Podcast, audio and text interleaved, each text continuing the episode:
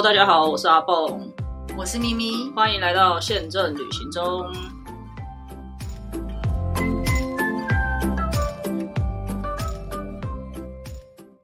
大家好，我是阿蹦，我是咪咪。我觉得我这里已经快要变成旅游疑难杂症中心了，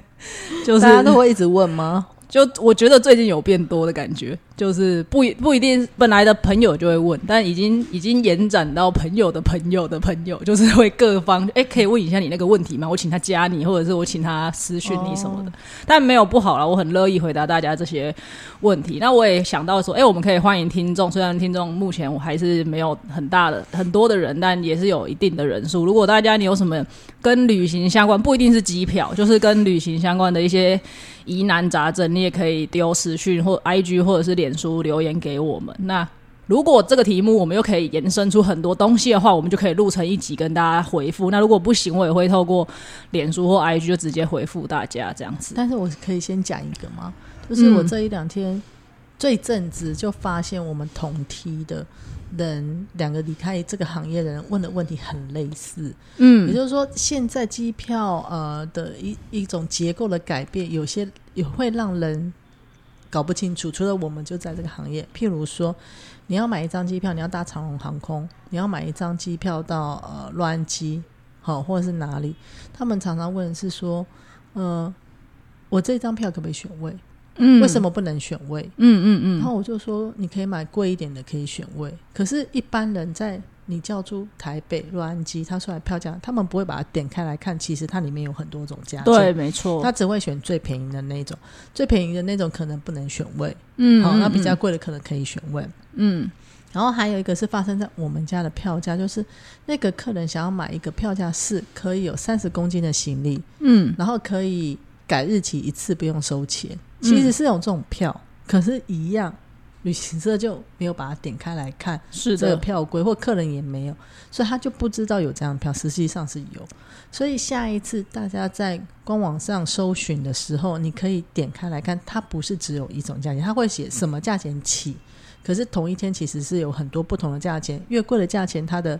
容忍度就越高。你可以改日期，你可以选座位，或者是行李比较多或什么的，你们可以下次呃再仔细的看一下。对，然后有时候，因为其实旅行社它的官网的设计，它要满足很多航空公司的产品，它没有办法去替每一家航空公司刻制化网页，所以旅行社一定是去抓，比如说这家航空公司以台北，假设台北、香港好，有很多人飞，他就是会去抓这家航空公司现在在卖的最低舱、最低舱等的那个票价。对，可是你可能在不管是华航还是长龙，或者是任何一家航空公司的网站上面，你可能会看到不同的票价。那假设你在假设你看到有八千的那个，可能是比较符合你想要的一些产品，可是你去旅行社看，它只卖六千的那个舱等，并不代表旅行社不能卖八千的这个票价。你可以打电话去请旅行社说：“哎，我看到长荣有这个产品，你是不是可以帮我订？”其实是可以的。如果你真的不想要自己上航空公司的官网去订的，只是就是会。比较麻烦一点点啦，对，所以这边也算是一个小提醒。那总之，这个开场只是想要告诉大家，如果你遇到任何跟旅行，也不不只是机票，也有同学呃，也有朋友是在问我，可能是保险相关的一些东西，或者是遇到什么状况，有什么办法可以一定。其实我们在过去的节目也都有陆陆续续的提到，那可能你没有听到，或者是你忘了还是怎么样，那都没有关系，你也可以再来问我们一次，对我们很很乐意的替大家解答。好的，那我们今天的第一个案例呢，就要来讲讲这个非常神奇的。我不知道大家有没有看过《航站情缘》这部电影？这有点久哎。那个男男主角是那个吧？那个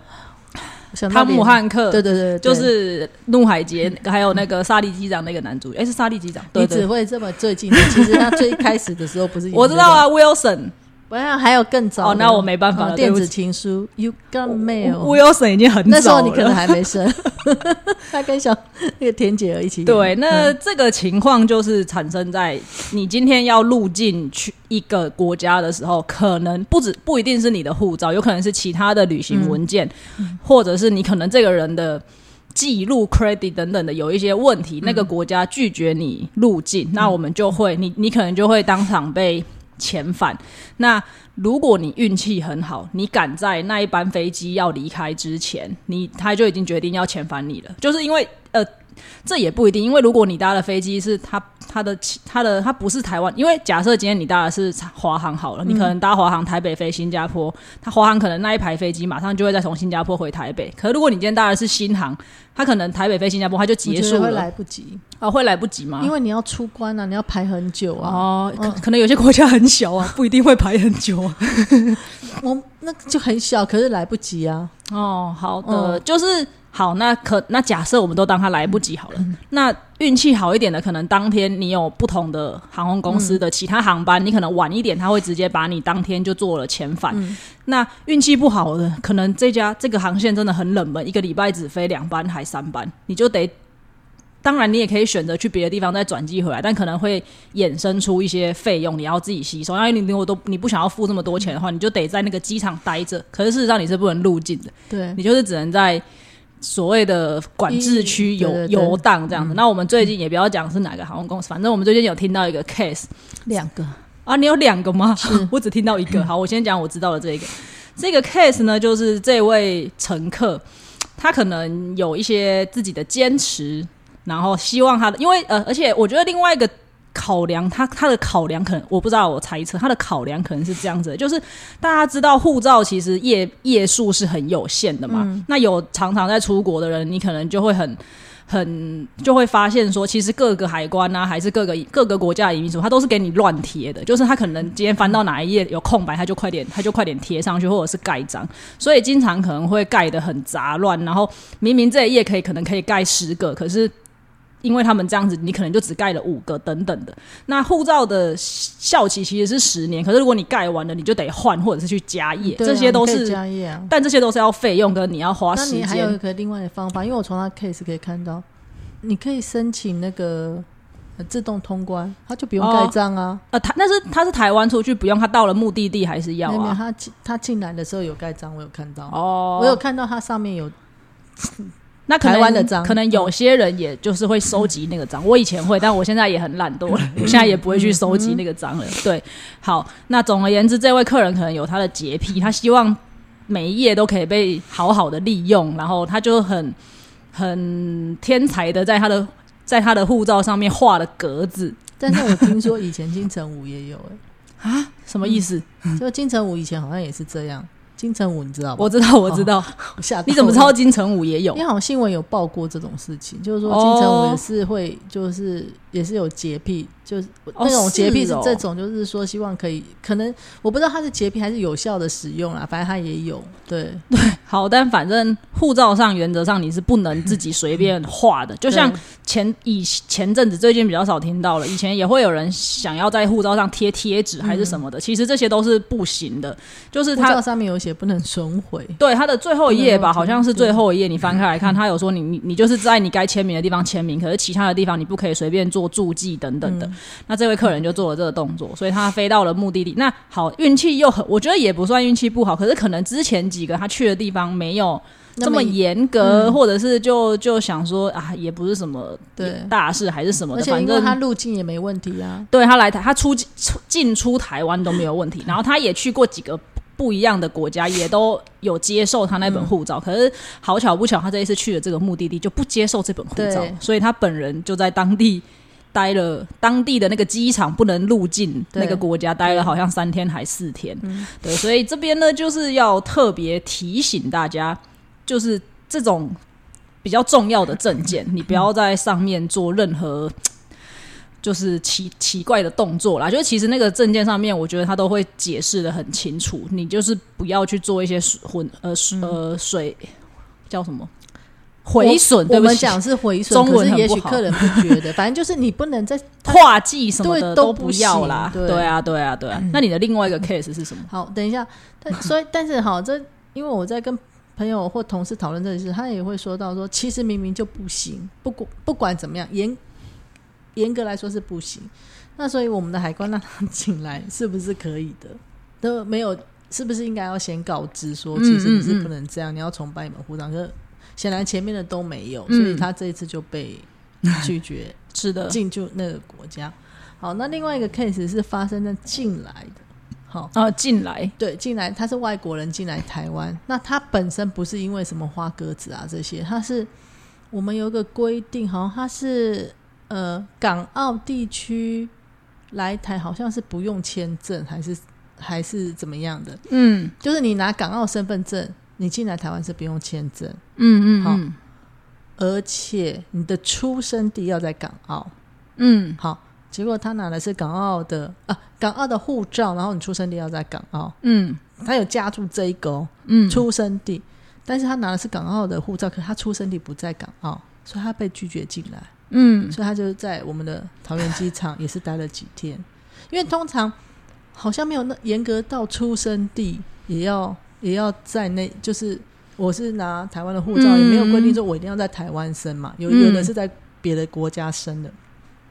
可能留学的时候不小心，爸妈就在那边生，嗯但是这个 case 是这样，所以我觉得哦，我还不知道有这么严厉的状况。就是以证件以证件呃以出国的证件来讲，我觉得真的要，如果你的身份又很特殊的话，然后你要去的国家也是相对比较不是这么热门的国家，我会建议大家要把这些东西非常仔细的看清楚。那我们刚刚 我们台湾不热门，你的意思是这样？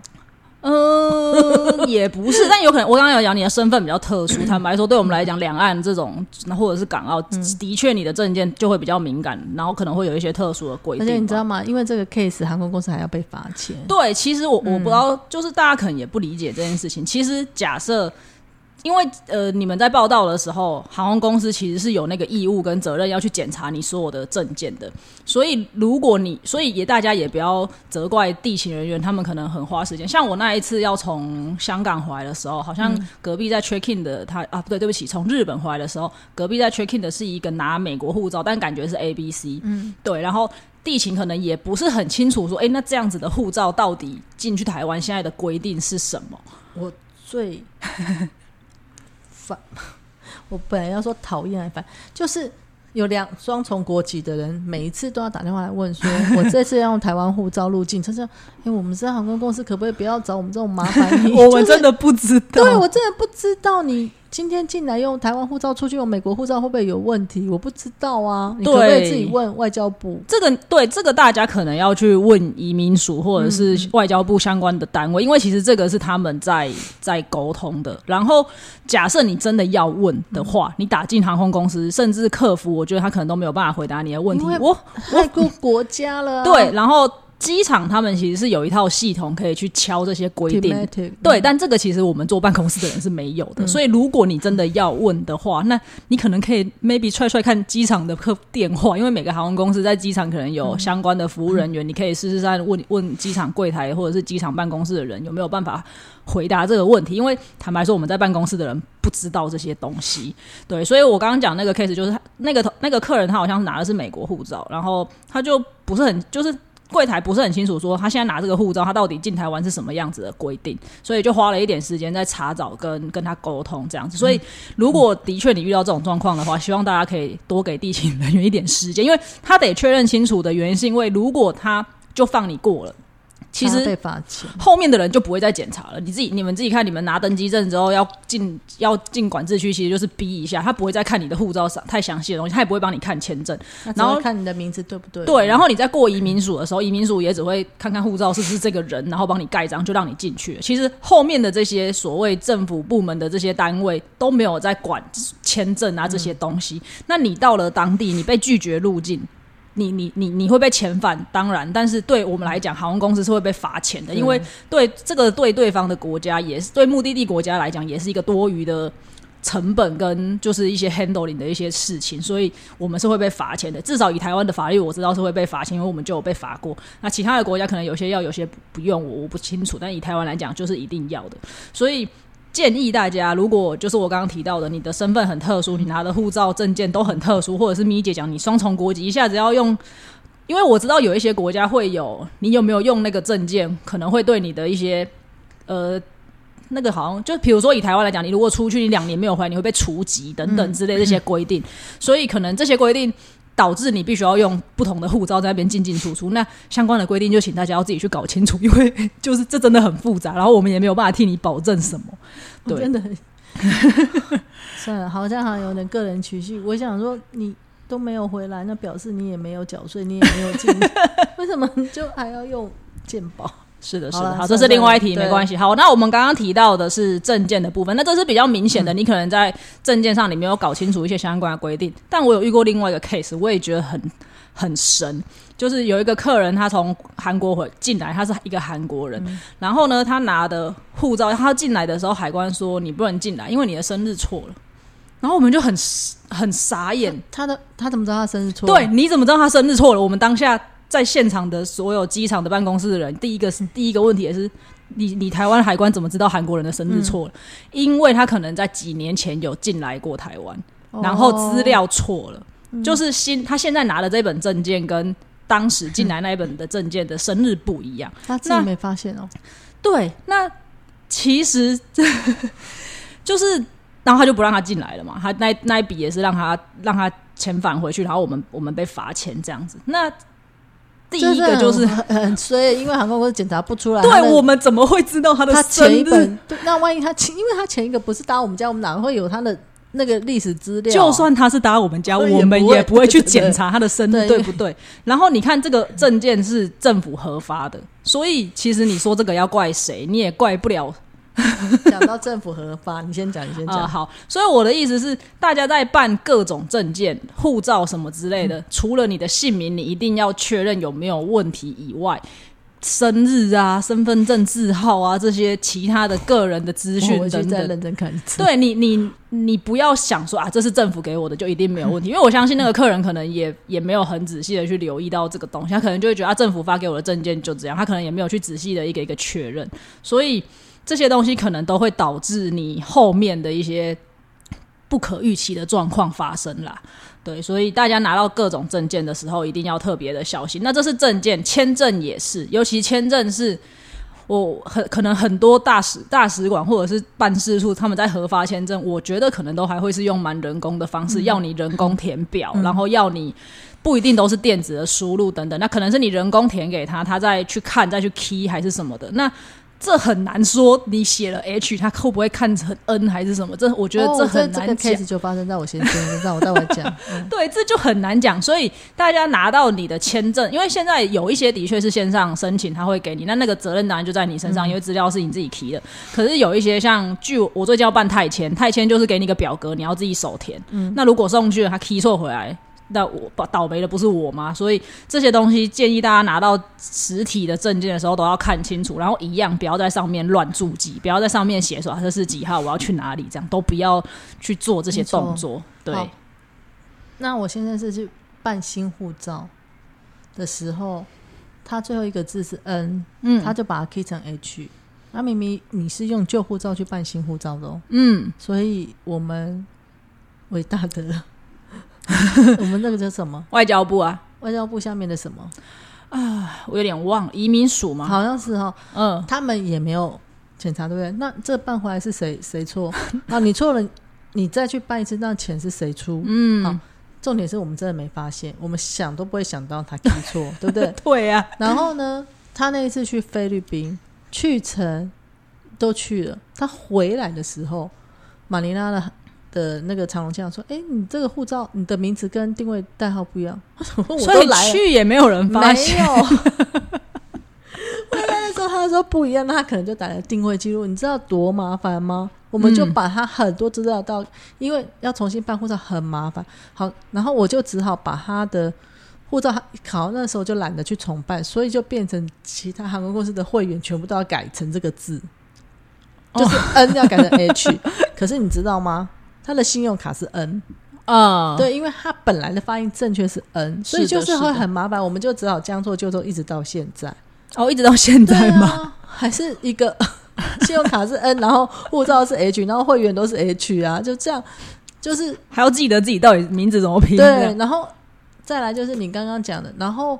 呃，护照后面不是有签名吗？嗯，好，那我以前我本人。嗯，就签了英文名字咪嘛，哈，嗯就签了。就是你，我会先写中文，再签英文，但你的英文签的不是拼音，你是签你的英文名字，就是咪就是咪咪对。然后呢，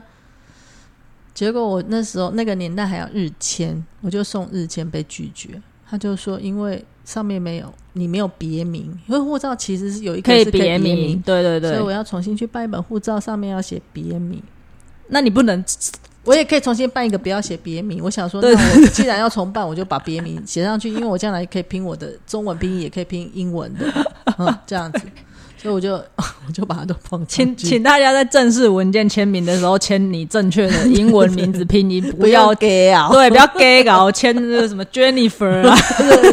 除非你护照上有别名对 Jennifer。，没错没错。好的，这个就是有关证件的一些。那讲到护照，我要再提醒一件事情，就是嗯，不，我是没有被问到，但我那天是看另外一个节目有提到的，就是现在好像很多人因为很久没出门了，所以。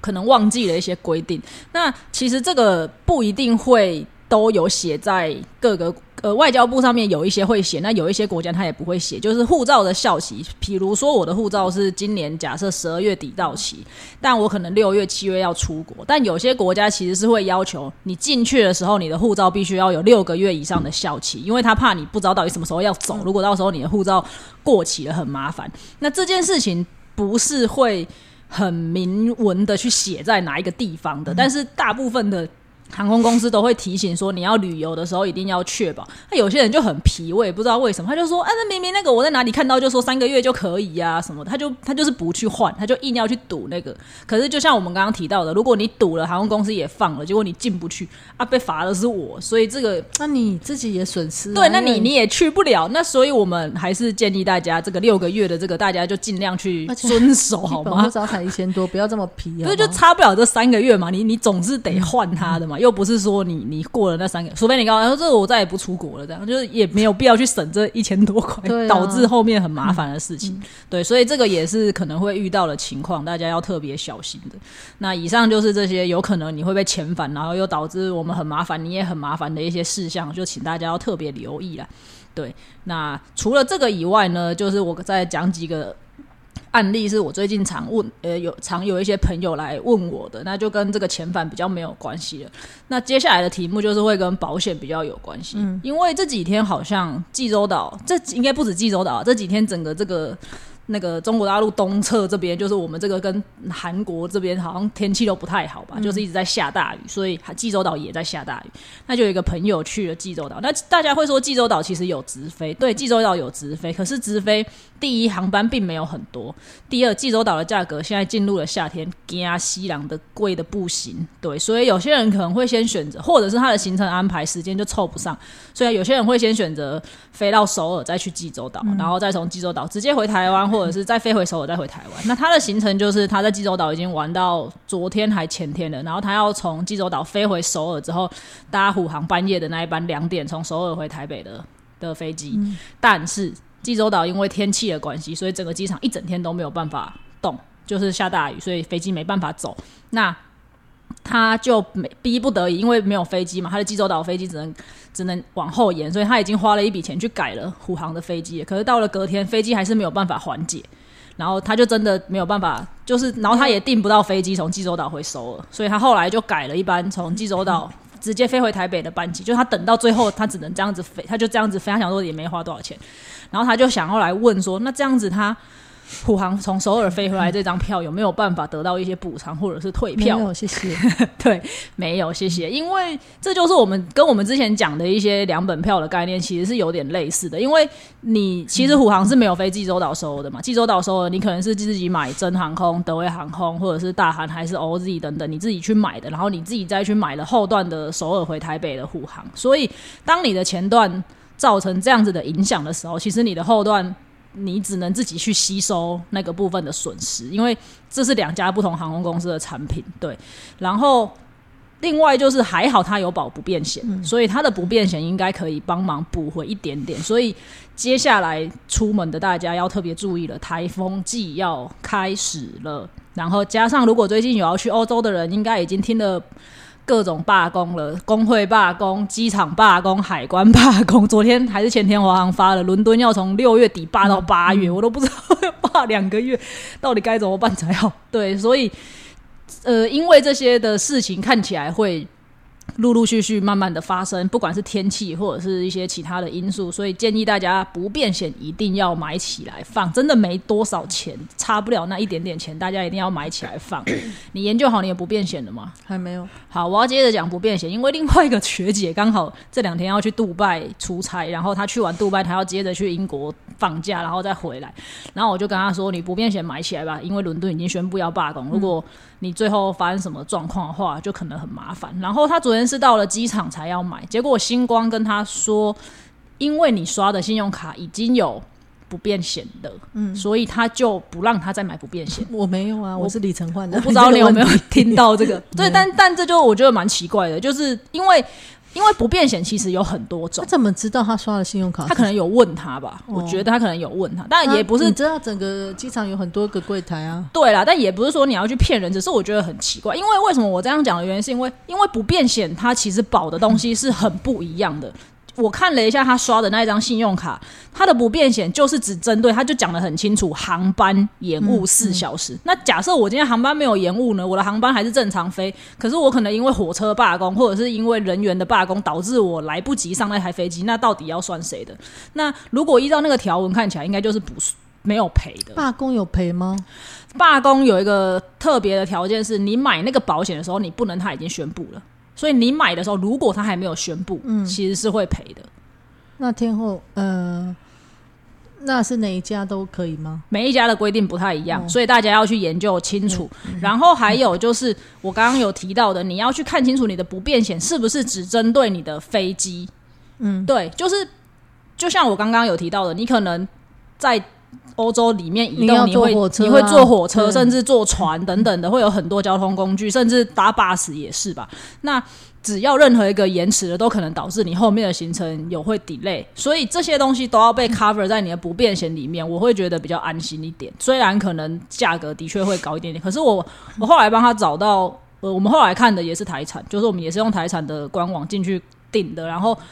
然后它也是这样子比较比较完整的一些保障，什么都什么，我刚刚提到这些项目基本上都有，甚至包含你被偷东西都有。嗯，哦是哦，对，甚至包含你被偷东西，它都会有一定的额度的赔偿给你这样子。所以我就跟他讲要保这个，然后他去的天数其实蛮长的，因为他先去杜拜再去英国，他总共要去将近两周多一点点。他做什么工作啊？呃，shipping 的，就是海运公司的，对，所以他几乎要去到两三两三周左右，然后那个保费也才一千，就看你的保额不一样。后来没有选到顶，就算你选到顶一千万，其实保费也才两千块左右。那他后来多天才两千块，对，然后他后来选的是一千呃七百万的保额，也才一千五百块左右。所以我觉得，如果他的保障含，当然当然他不是无限制的赔偿，因为他赔偿有一个上限吧。但是我觉得以那个赔偿的额度跟这个成本考量起来，我个人是觉得蛮值得买的啦。毕竟最近状况真的蛮多的。还有另外一个我也觉得很神奇的是，因为他在现场问那个星光的人，然后星光的人报价给他这个行程的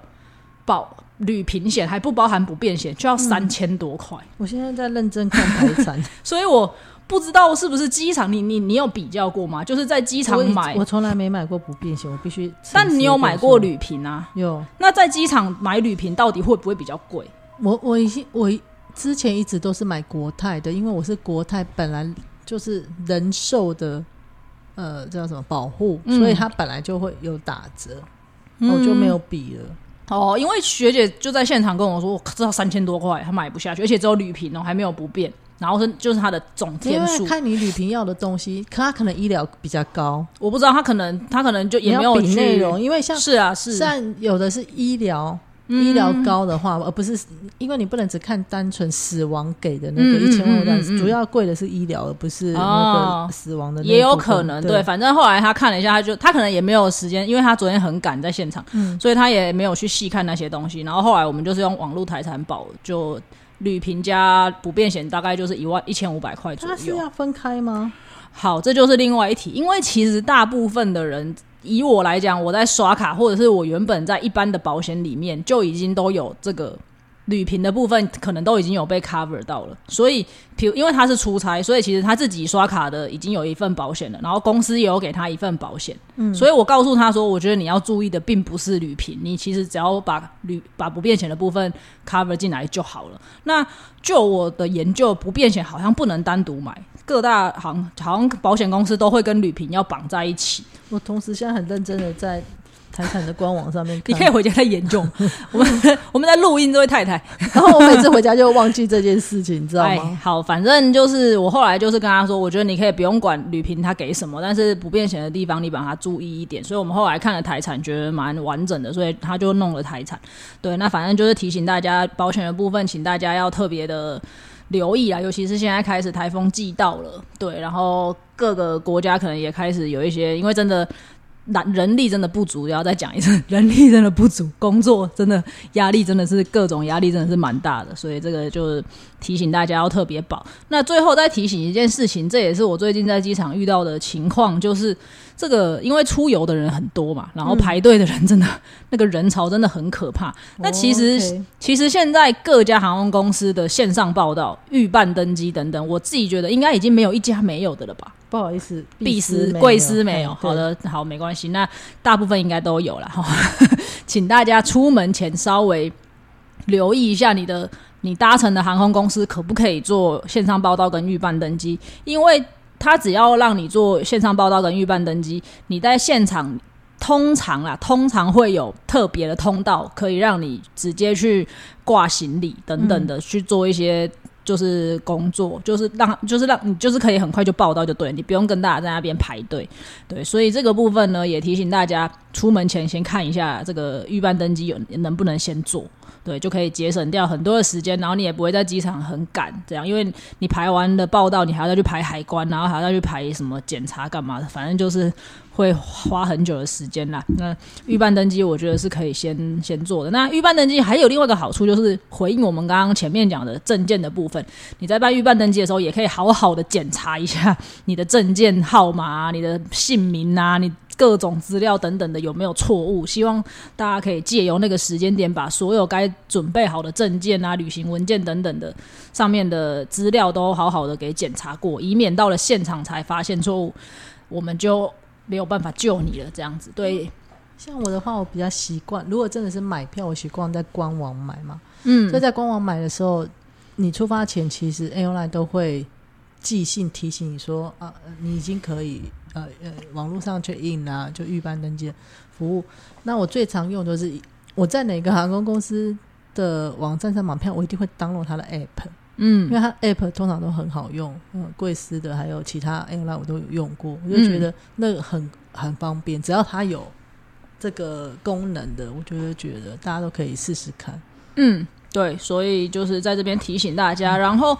呃前几集也有提醒过，这里再提醒一次，就是你还是要，尤其是时间近了，你要。仔细一点的去留意你的航班的状况，有没有因为天后的关系做调整，有然后会不会 delay 还是等等这。通常我们比较少会有航空公司比较少会有提前飞的情况，除非台风的时候，有时候为了要躲台风，有些航空公司会宣布要提早飞，但是一定都会很妥善的通知所有的旅客。所以你这之前也讲过，你留的信箱、你留的手机号码一定都要对，他可能会发 email 或者发简讯给你，然后也会发通知给新闻让。就是新闻去跑跑马灯这样子，那一样就是你出发的前两三天要好好的留意这些新闻。我今天在不知道哪个脸书的粉砖看到一题，我觉得很傻眼，就是他好像花了蛮多钱买了一个欧洲的火车，还是就铁路相关的票，然后那台车提早了。四十五分钟还提早了几分钟离开，那也不晓得他们是用透过什么样子的方式，可能有通知还是没有通知，他也没有讲的很清楚。但总之，他本人就损失了那张票，因为他没有注意到这个火车提早出发的消息。火车这件事情呢，我因为即将去欧洲。所以我也有下载他的 app，嗯，就是我习惯上官网嘛，然后我我习惯也要在 app 能够看到我的资料，嗯嗯嗯嗯嗯，对，所以所以像这种，它应该都会跳出来才对啊，对，所以建议大家把这些东西都收集好，然后时间快到了，就是三不五时，尤其是可能前一个晚上，甚至当天早上，都在多预留多一点点的时间去留意一下有没有什么变动，然后给自己一些备用的时间，可以去准备这样子。然后另外预办登记还有个好处，就是如果你买的票是很便宜的时候，不能选位，但是嗯通常预办登记四十八小时前，不管你什么巴拉票啊，除了我们那种烂巴拉票，其他的票种几乎它都可以有一些区域开放让你选位，哦所以你就在那时候可以第一个时间选到。嗯对，对，好的，在这边建议大家，然后也讲了一些需要留意的地方，那就大家要好好的注意，以免到了现场才要才发现这些错误的时候，真的是谁也救不了你。对 好，那我们这一集就先到这边，谢谢大家，拜拜。拜拜。